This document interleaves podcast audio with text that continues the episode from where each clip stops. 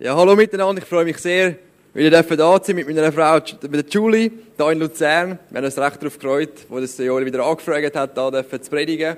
Und für mich ist es mega Vorrecht, bei euch zu sein. Ihr seid wirklich ganz eine coole Church, eine coole Gruppe. Man fühlt sich da schon mega daheim, schon beim Zmörgeln und so weiter. Es ist wirklich cool, bei euch zu sein. Und ihr seid ja in dieser Serie Fragen an Gott. Coole Serie. Und ich glaube, wir haben ja viele Fragen irgendwo Gott. Und viele können wir zum Teil beantworten, aber viele können wir auch nicht beantworten. Und ich habe, mich, habe mir überlegt, was ist meine Nummer eins Frage an Gott, wo ich momentan drin stehe. Und ich mir sagen, lieber Gott, gibt es ein Rezept gegen Stress und Überbelastung? Weil etwas, was mir auffällt in der heutigen Gesellschaft, wir haben ein Problem, und ich habe ein Bild mitgebracht, das das ein bisschen illustriert. Viele Menschen sind überbelastet und viele Menschen haben sich die Frage auch schon gestellt, ob sie gläubig sind oder nicht gläubig sind. Wie viel hört man im Geschäft, ich arbeite auch für eine Bank, die Aussage, oh Gott, wie soll ich das alles unter einen Hut bringen? Oh Gott, wie soll ich das schaffen? Oh Gott, kommt das gut? Oh Gott, ich habe ja gar keine Zeit für das.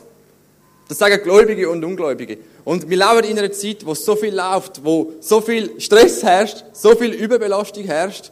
Und ich denke, es ist gut, wenn wir uns immer wieder mal die Frage stellen, Gott, was sagst eigentlich du zu dem?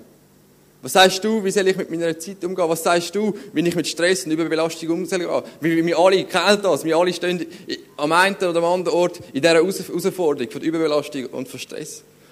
Ich habe gestern gedacht, zum Glück habe ich Hochzeit gehabt, ich habe ab und zu mal aufs Natte geschaut und wenn die Schweizer Nazi spielt, das ist für mich auch immer Stress pur. Sie haben es zum Glück noch geschafft, 3-2, noch gewonnen. Aber da, ah, da, da brauche ich noch fast irgendwie äh, ein Sauerstoffzelt, dass ich wieder auf die Beine komme, weil ich so gestresst bin, wie die spielen. Oder jetzt auch der Roger Federer, jetzt am US Open und so, das ist für mich, sind für mich auch immer Stressfaktoren. Wenn, wenn der Federer spielt und ich hoffe, äh, er gewinnt noch, dann ist meine Frau ist immer ganz ruhig und ich immer ganz laut vor dem Fernsehen.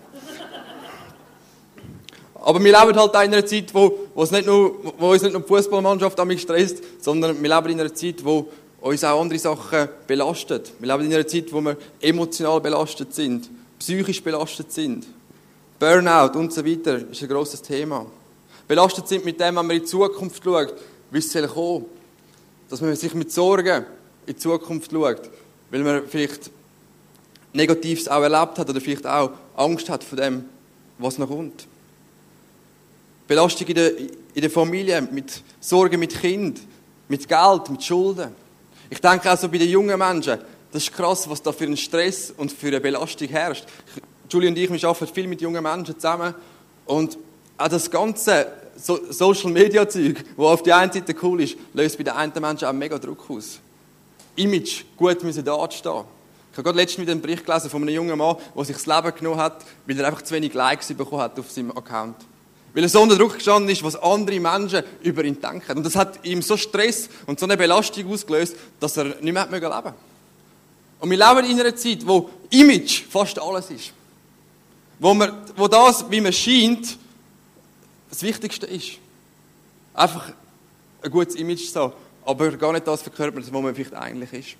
Und viele Menschen haben irgendwo so ihr Rezept gefunden, ein bisschen auf Stress. Sie flüchten vielleicht in ein Wellnesshotel, Sie hängen vielleicht auch ein bisschen ab. Die einen kiffen vielleicht eins. Die anderen sind einfach vielleicht die ganze, ganze Wochenende vor dem, vor dem Fernsehen. Viele Menschen reden sich ja nur noch so von, von Wochenende zu Wochenende.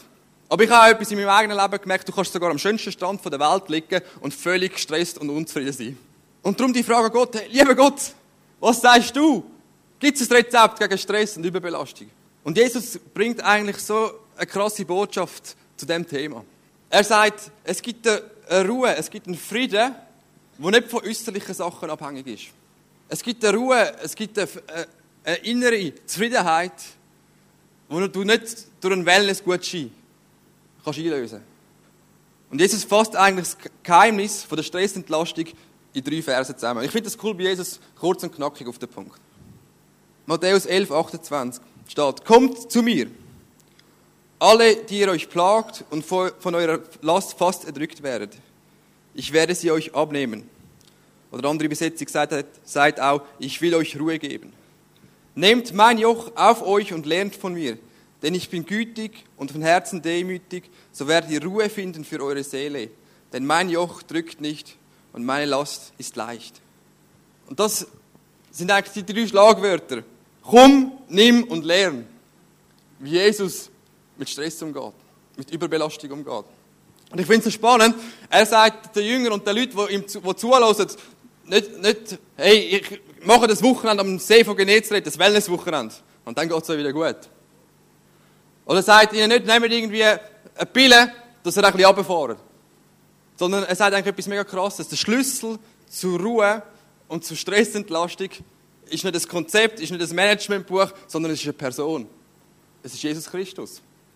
Er sagt, kommt zu mir. Jesus ruft die Menschen damals und auch heute zu sich.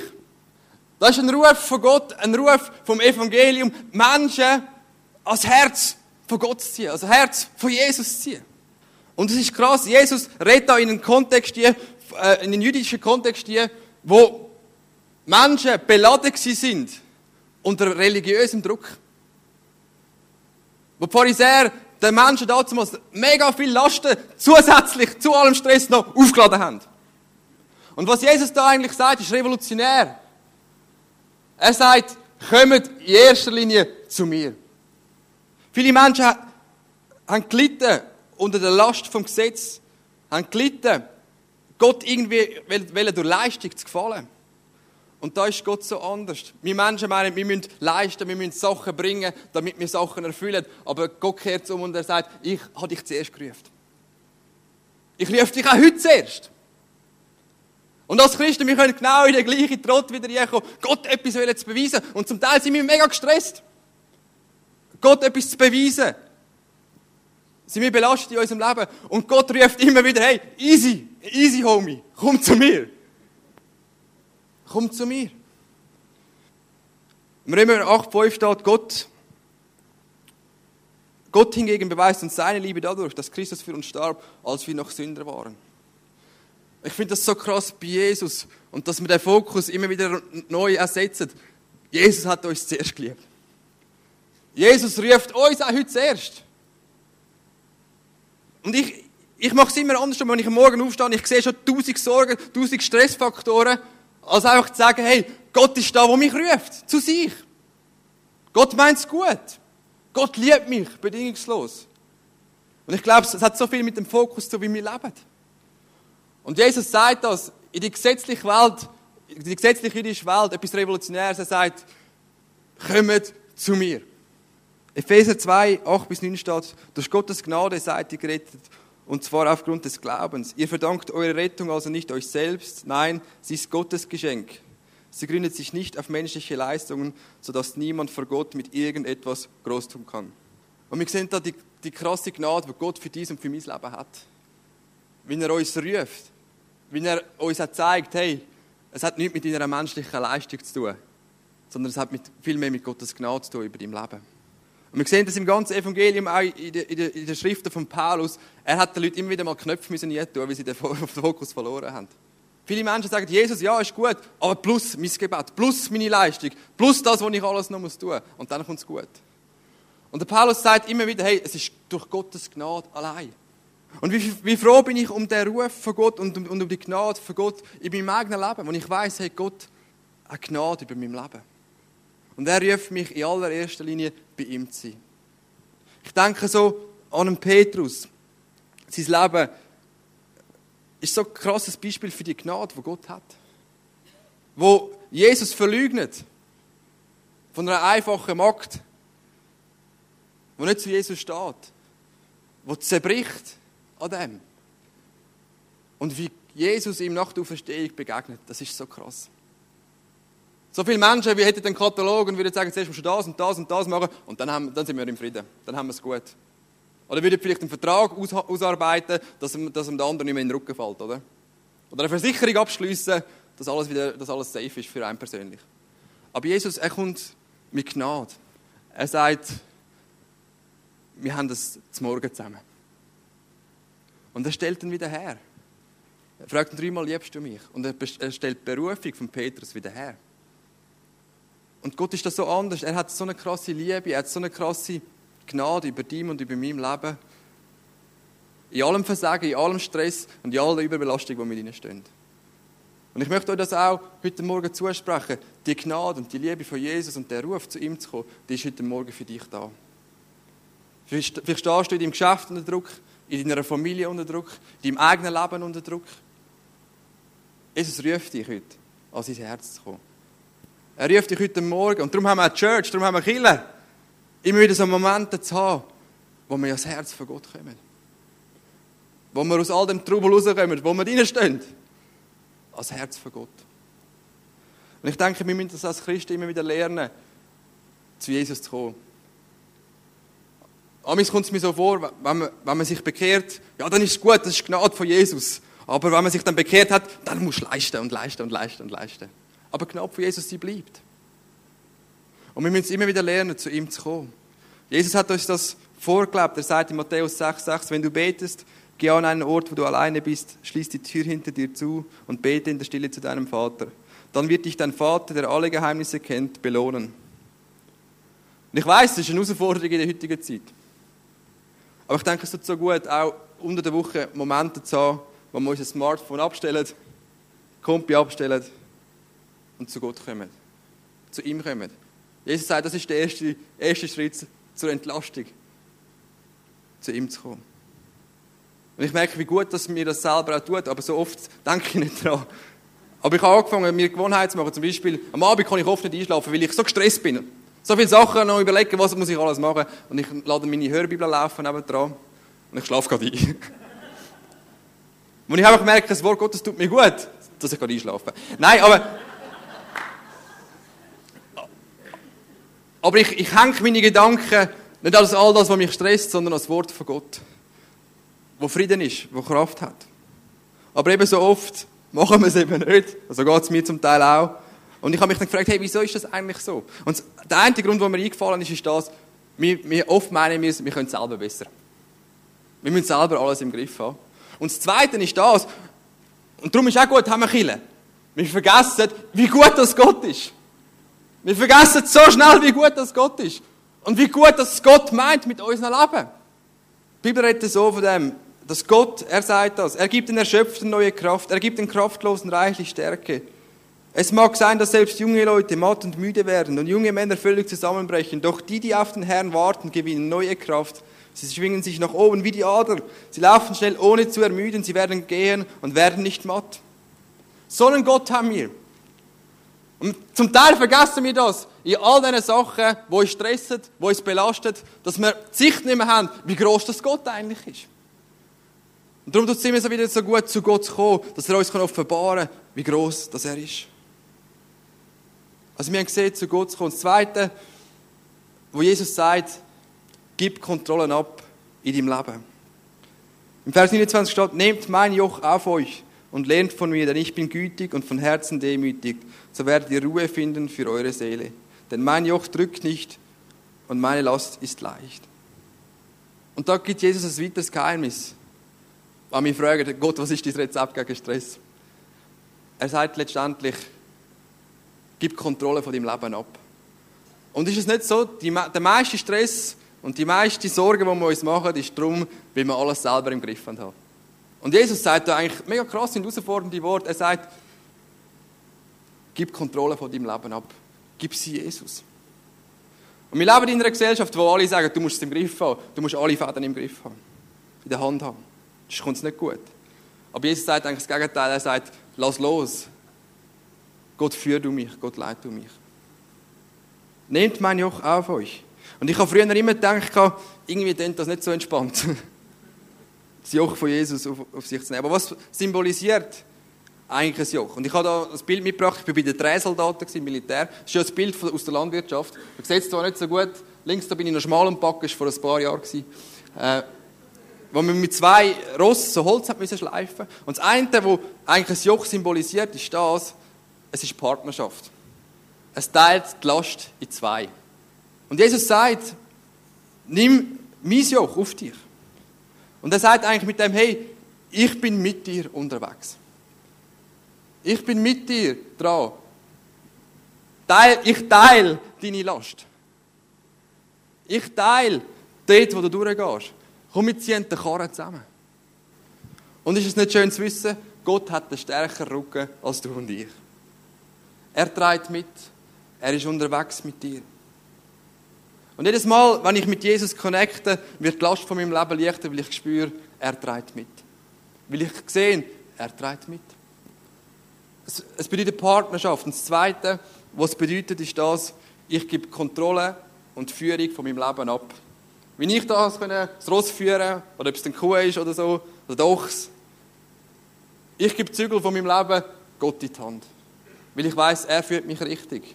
Er sieht das grosse Bild in meinem Leben. Er gibt an, welche Richtung ich soll, welche Richtung soll ich gehen. Welches Tempo das ich soll gehen. Die Bibel sagt so im Galater 5, 25, wenn, ich, wenn wir durch den Heiligen Geist leben, dann sollen wir auch alle Bereiche unseres Lebens von ihm bestimmen lassen. Es heißt, Kontrolle loszulassen. Es heißt, das Beste zu geben, aber auch Kontrolle loszulassen. Und das fällt uns nicht so einfach. Wir wollen das Beste geben und doch alles selber machen und alles selber im Griff. Aber Jesus sagt eigentlich das, komm, nimm mich vom Beifahrersitz als Steuerrad und ich gehe auf den Beifahrersitz. Dass Jesus uns das Leben kann bringen und das Leben kann fahren. Das ist das Bild vom Joch. Es, es, es heisst, einen Tausch vorzunehmen. Es heisst das, die Belastung, die Sorgen, die Nöte, den Stress, den wir haben, Gott zu bringen und Gott einzuspannen in unser Leben.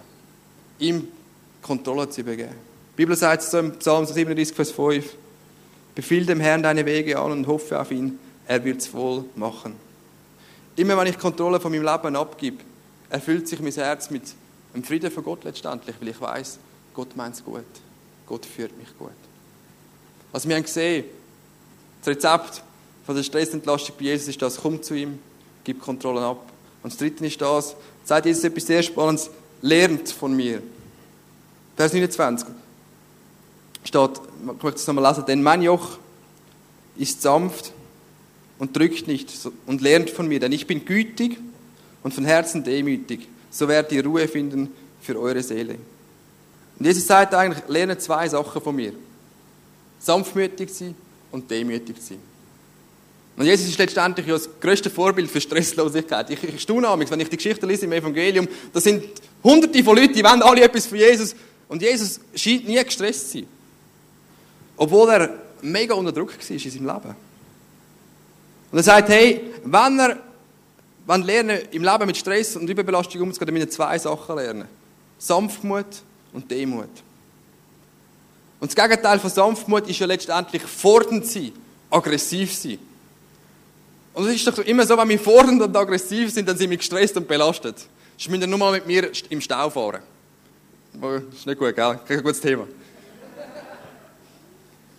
Da merke ich, wenn ich mich aufrege, wenn ich aggressiv werde, dann bin ich gestresst. Mir fällt es so schwer, einfach die anderen zu segnen im Straßenverkehr. Ich bin dran, ich bin am Lernen. Aber eigentlich stimmt es. Das Gegenteil von, von der Sanftmut ist fordernd, ist aggressiv sein und das stresst uns Menschen. Wir leben auch in so vielen, äh, in so vielen Bereichen in unserem Leben, wo das genau zutrifft. In der Geschäftswelt, so viel ist fordernd, ist aggressiv. Und da sanftmütig zu bleiben, ist eine grosse Herausforderung. Aber es ist ein Schlüssel letztendlich, wie Jesus sagt, zum stresslos zu leben. In einer Zeit, wo alle sagen, Geiz ist geil, sagen, hey, ich gebe. Und Jesus hat in allem Druck, den er hatte, ist er sanftmütig geblieben und hat gegeben. Er hat sogar noch am Kreuz gegeben. Er hat am Kreuz noch vergeben. Das ist wahrscheinlich die größte Stresssituation, die ein Mensch überhaupt erleben kann. Und er hat ihnen gesagt, hey, Herr, vergib ihnen, denn sie wissen nicht, was sie tun. Er Hat am Kreuz einem Verbrecher gesagt, heute wirst du mit mir noch im Paradies sein. Unter krasser Belastung, unter krassem Stress ist er sanftmütig geblieben.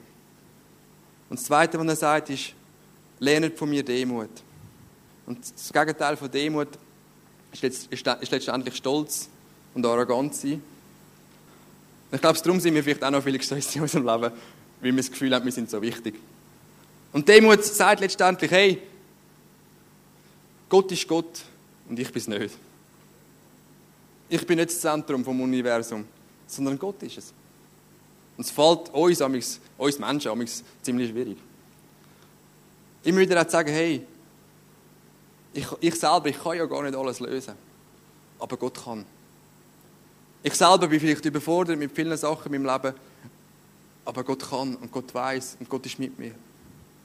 Und einer hat es mir gut gesagt, ein guter Demutsmeister ist das, wenn du noch selber über dich lachen kannst. Sich selber nicht zu wichtig nehmen.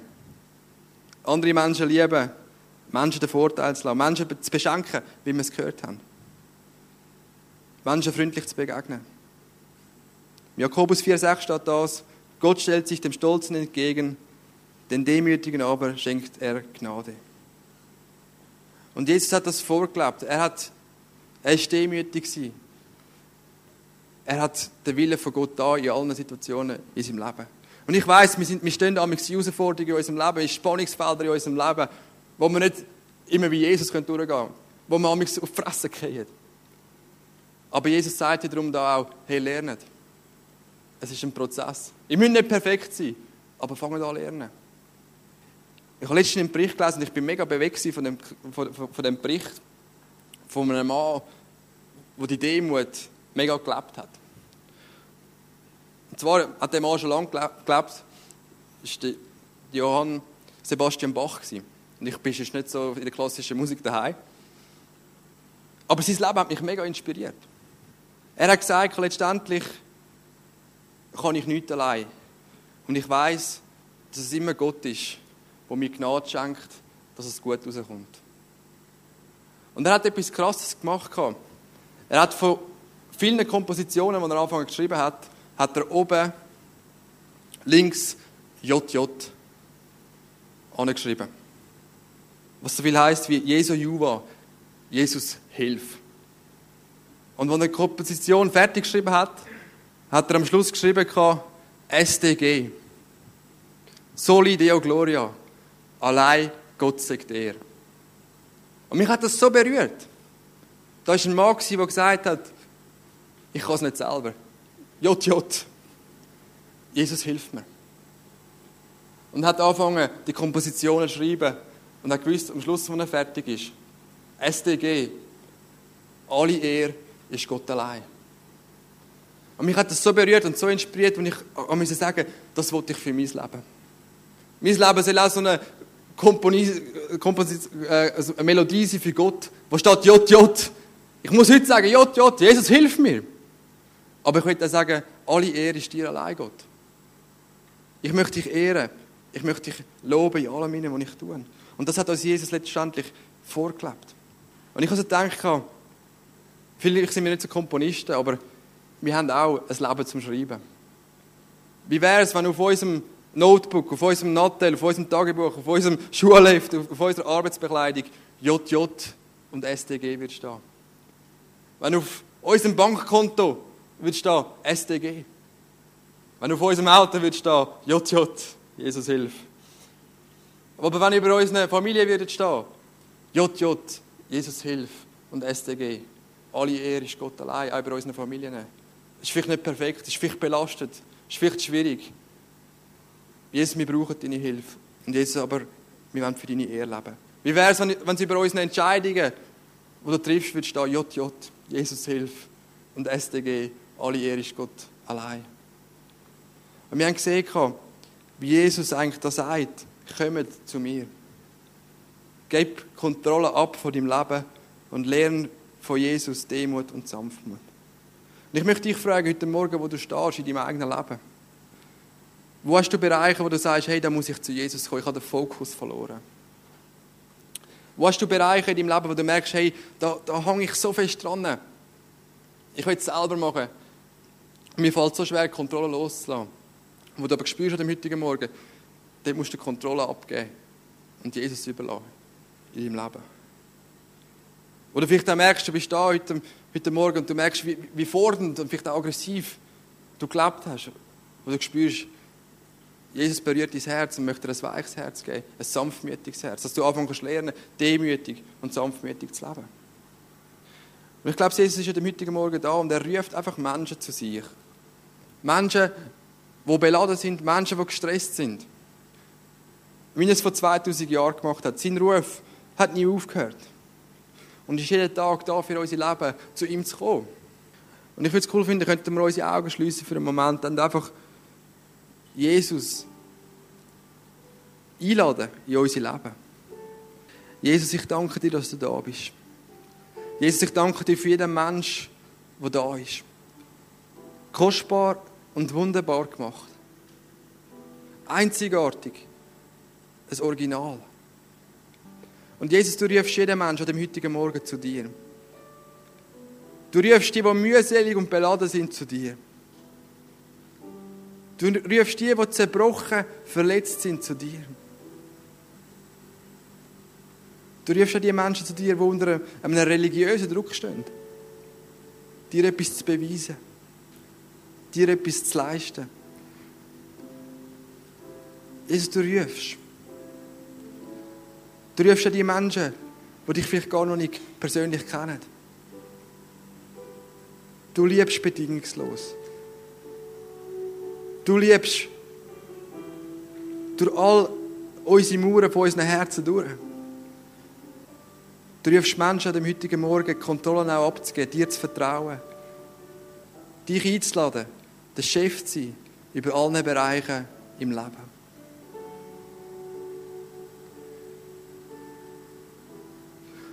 Wenn du da bist und du sagst, hey, ich muss zu Jesus kommen, ich muss Kontrollen abgeben. Während wir Augen zu haben, heb doch einfach deine Hand als ein Zeichen zu Jesus, dass du sagst, Jesus, da bin ich. Ich möchte zu dir kommen, am heutigen Morgen. Ich möchte bei dir zur Ruhe kommen. Wie es in Wort steht, dass du uns Ruhe kannst schenken für unsere Seelen. Und Herr, ich möchte gerade jetzt an dem heutigen Morgen bei diesen Menschen deinen Frieden aussprechen. Dass dein Frieden einzieht in Situationen. Dass deine Herrschaft einzieht. Heiliger Geist, du hast eine Art, unsere Herzen zu öffnen, wie wir es Menschen nicht tun können. Und Heiliger Geist, ich bete Gott an dem heutigen Morgen für ein Werk von dir an den Herzen. Heiliger Geist, ich bete dort, wo Härte ist, wo Verletzungen sind. Komm du mit deiner Liebe und heil du. Heiliger Geist, Gott in diesem Moment, dass du Herzen wieder herstellst. Und ich bete für Menschen, die da sind, die, die, die sich wie in einem Sturm fühlen. dass dein Frieden ausgesprochen wird über diese Situationen, dass deine Ruhe einkehrt in diesen Herzen. Vielleicht sind Situationen schwierig und bleiben vielleicht auch schwierig. Aber Jesus, du änderst Herz an dem heutigen Morgen. Du änderst Leben an dem heutigen Morgen. Du änderst Gedanken an dem heutigen Morgen. Ich bete dort, wo Menschen so in negativem Denken drin sind, Herr, dass du kommst mit deiner Hoffnung dass du kommst mit deiner Vision. Und auch Menschen zusprechen möchte dem heutigen Morgen, ich habe dich nicht vergessen. Ich sehe dich. Ich bin mit dir unterwegs. Ich trage das Joch mit dir. Ich ziehe mit dir den Karren.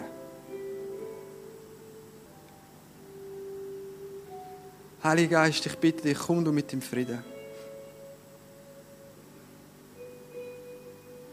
In deinem Wort steht, du bist Jehova Shalom. Du bist der Herr vom Frieden.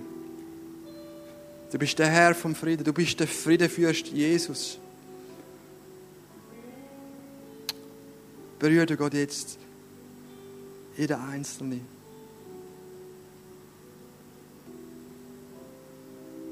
Und ich empfinde, bevor wir das nächste Lied singen, dass, dass wir einfach noch so füreinander beten sollen. Vielleicht kannst du für den links und für den rechts kannst du vielleicht die Hand auflegen, wenn das recht ist, und einfach den links und rechts segnen. Und einfach so den Frieden von Gott aussprechen. Wo Gott uns sagt, wir sollen einander segnen. Wir sollen einander mit Frieden segnen.